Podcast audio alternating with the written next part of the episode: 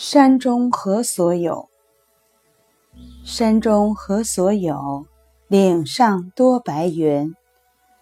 南朝时，陶弘景在诗句里悠然述说人生理想：只可自一月，不堪持赠君。这般怡然风景，这般宁静自得的恬淡情怀。山寄藏着无数人的梦想。是啊，山中何事？谁不慕林泉高致？谁不爱溪瀑流云？那一片深浓的绿意诗篇，那一曲悠然婉转的桃源笙歌，遮住了山外熙攘，避过了人来人往。在这青山绿水间，有好梦酝酿，花叶生发。山中何事？张可久道：“松花酿酒，春水煎茶。亲手酿一杯酒，亲自煎一盏茶。在小小的日常生活里寻找自我，这不过是生活里的琐碎事情。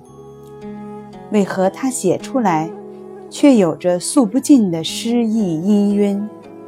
仿佛眼前的一幅画，那水正滚滚地开着，咕嘟地吐着泡泡，一切正在发生。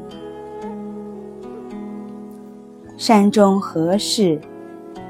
想起《儒林外史》中的句子：“买只牛儿学种田，且向山中过几年。愿望虽小。”弥足珍贵，平淡的生活，平淡的诗句，刻在记忆里，历久弥新。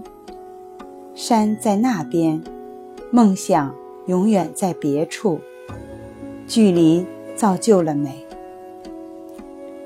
千篇一律的生活里，我们大概总是要向往远方的远方，因为不在身边。所以有着许多想象的空间，涵养出浪漫的氛围。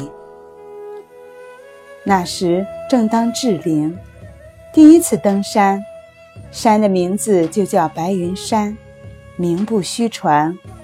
果然白云绕峰，崖岩峭立，满山酸枣，酸酸甜甜的滋味令人难忘。光着脚踩在流水中，细沙温柔，波光粼粼。连在山坡上摔的那个大跟头，都成了顶好玩的童年回忆。过了几年，和朋友们登山，结果看山的看山，看书的看书，看风景的看风景，七零八落，各自为政。在半山腰，就听到先行登顶的人在山顶上潇洒地呼喊。回城时都泪蔫了，恍如隔世。爬山成为一种旅行的游戏，我们去玩、去闹、去放松自我，短暂的脱身，尽情的在路上。山中何事？不过是一个小小的愿望。松花酿酒，春水煎茶。